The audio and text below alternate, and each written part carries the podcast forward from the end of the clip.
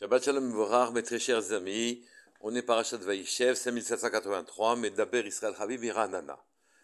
Dans cette paracha, pour reprendre un petit peu le fil de ce qui s'est passé, en vérité, Yaakov s'est séparé, a réussi à sortir des mains, des griffes de la vanne en bon état, puisqu'il revient riche en Canaan, et ensuite il est sorti du problème qu'il avait avec Esav, il s'est arrangé avec Esav de manière à avoir une vie normale, et donc il veut s'installer, et donc il veut s'installer en Neres Knaan et y vivre. Très malheureusement, Kafas Alavrogzo chez Yosef est arrivé la mésaventure qui est, qui est arrivée à Yosef. Les frères l'ont jalousé. Il avait des rêves de suprématie sur eux. Il devait devenir roi en ce qui le concernait. Ils l'ont donc jeté dans un puits il a fréquenté scorpions et serpents, puis il a été remonté et vendu à des Ishmaélim qui l'ont revendu à Potiphar l'Égyptien. Yosef était très beau. Et naturellement, la femme de Potiphar l'a poursuivi de ses assiduités et voulait le faire fauter.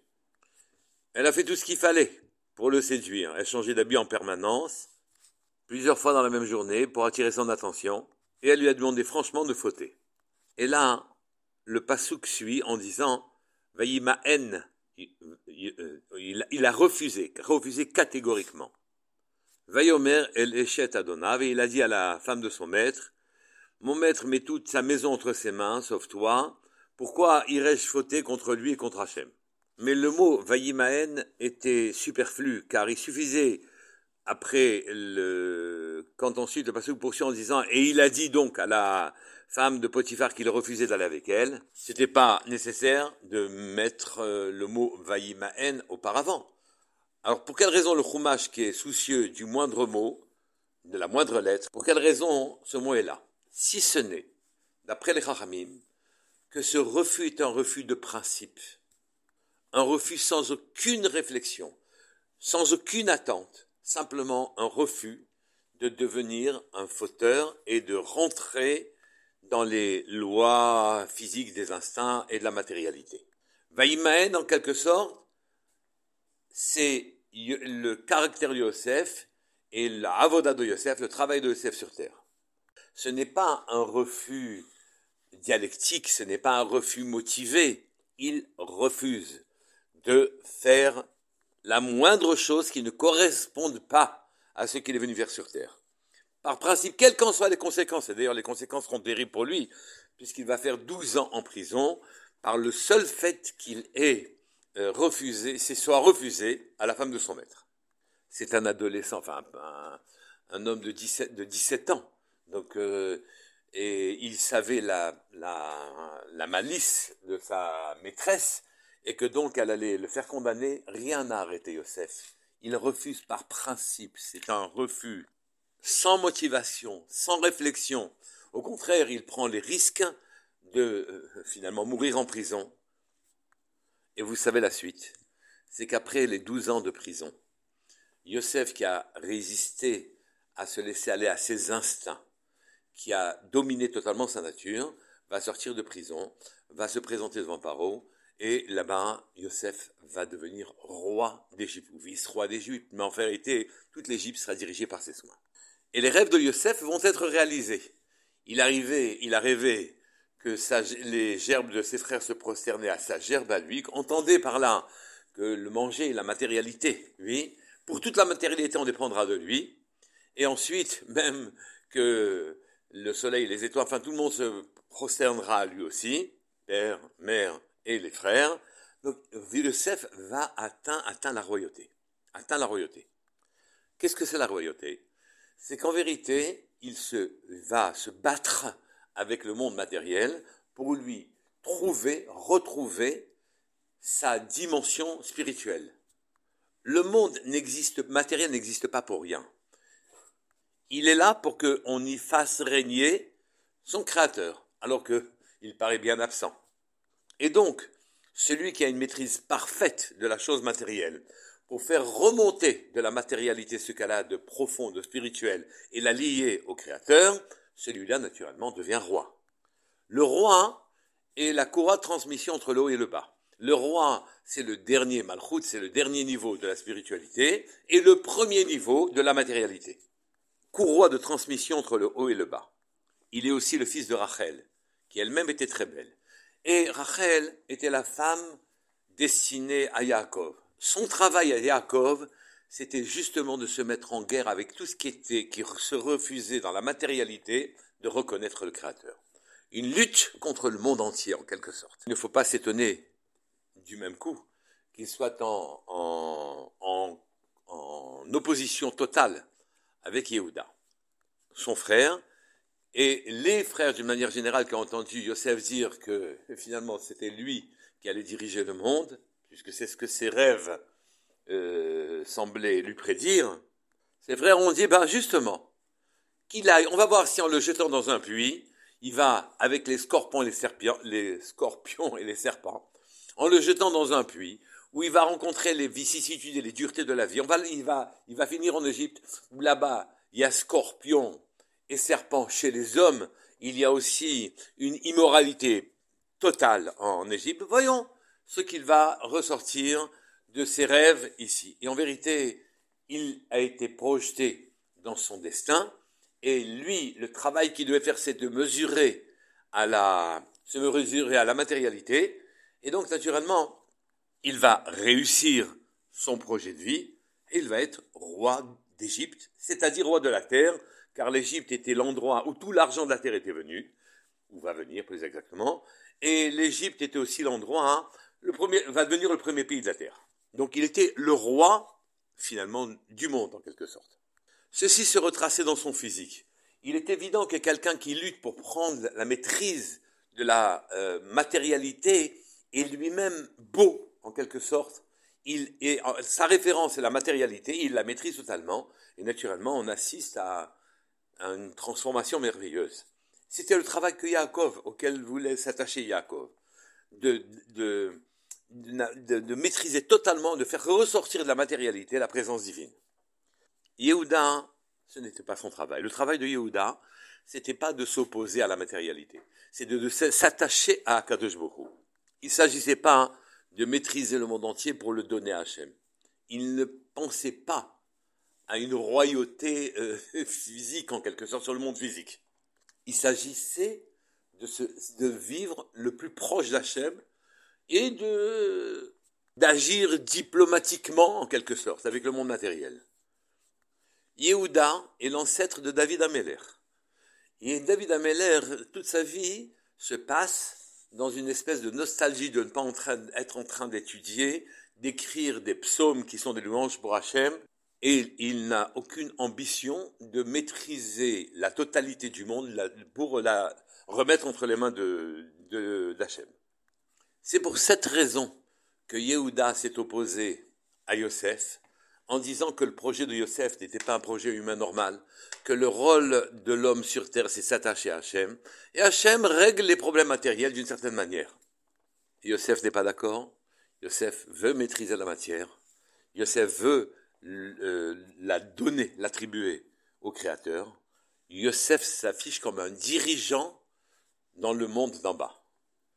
C'est ce que contient les mots Vayimaen. Vayimaen dit je refuse de ne pas refaire, de ne pas faire ressortir du monde d'en bas tout ce qu'il a de profond spirituel. Quel que soit le risque que je prends, je ne m'engage pas sur cette voie. Voyez, Yosef. Yosef est là pour conquérir le monde et pour faire ce travail-là.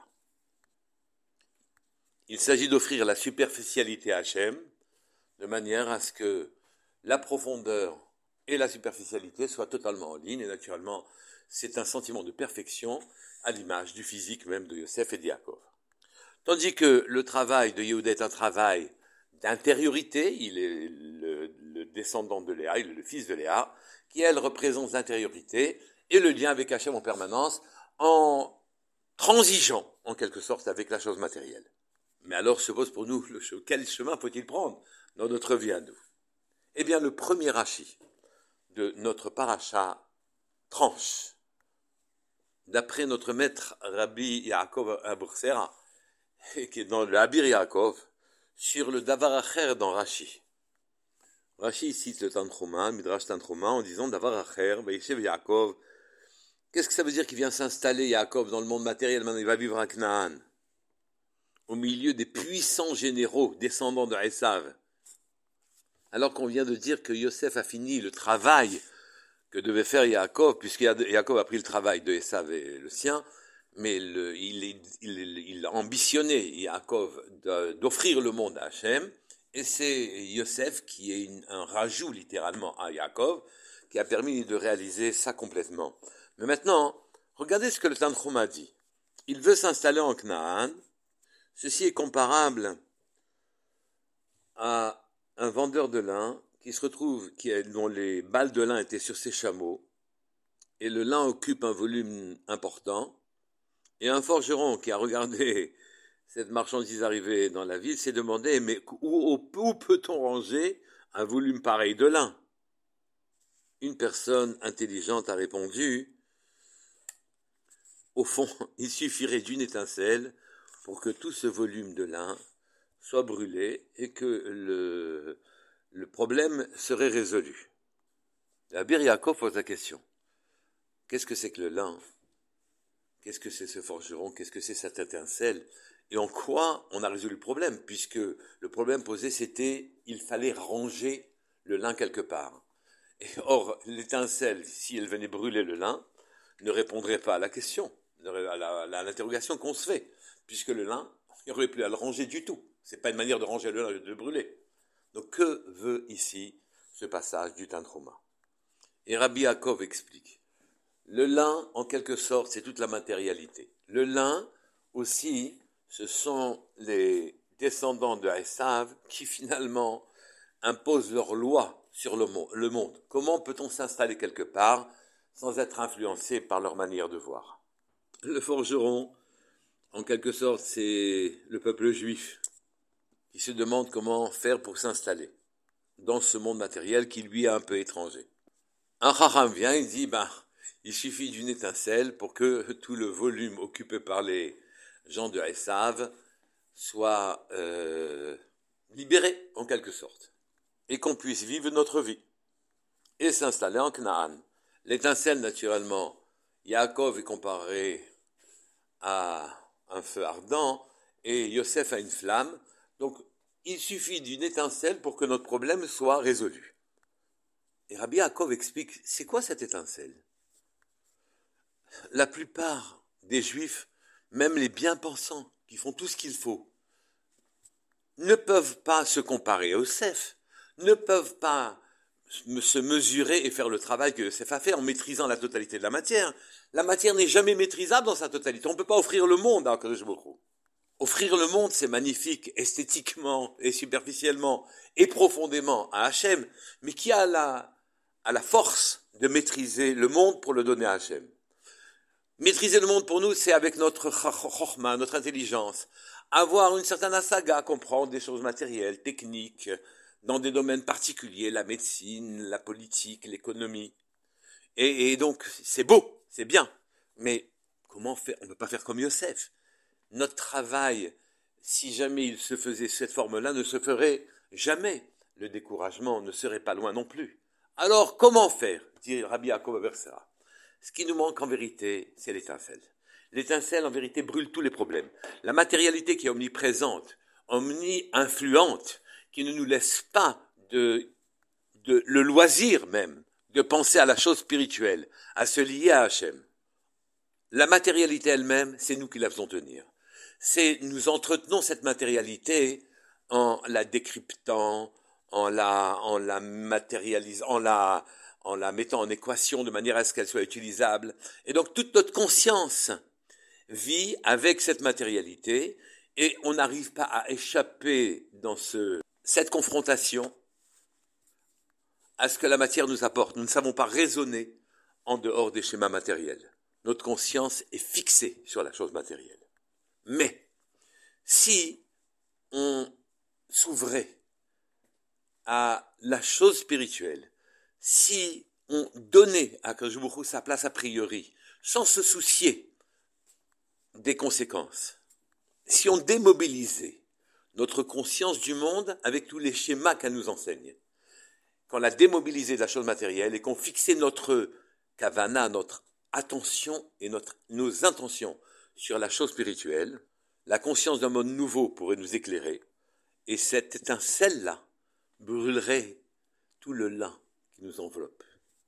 Au fond, c'est peut-être exactement comme cela que a fait Yosef.